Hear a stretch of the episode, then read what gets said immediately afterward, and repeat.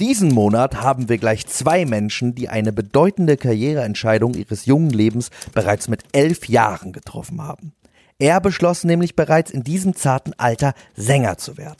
Fast wäre er zwischendurch aus Versehen Fußballprofi geworden, setzte sich dann mit Gott, später mit Höchstbietenden auseinander, doch der Kindheitstraum siegte. Er schrieb und sang die Hymne der Generation Prokrastination.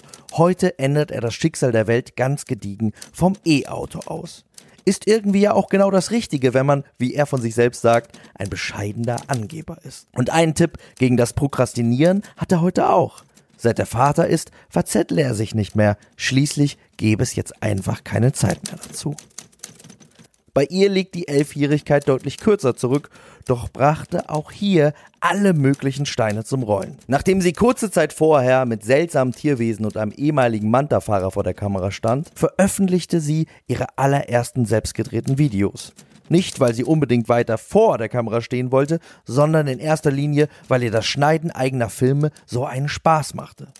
Heute hat sie für die Schnittschere aber wahrscheinlich kaum noch eine Hand frei, jongliert sie doch heute ambitioniert mit Schauspiel, Moderations- und Musikkarriere. Ihr Lieblingsfilm Look Mom, I Can Fly dürfte bei diesem Pensum in so jungen Jahren durchaus als Lebensmotto durchgehen.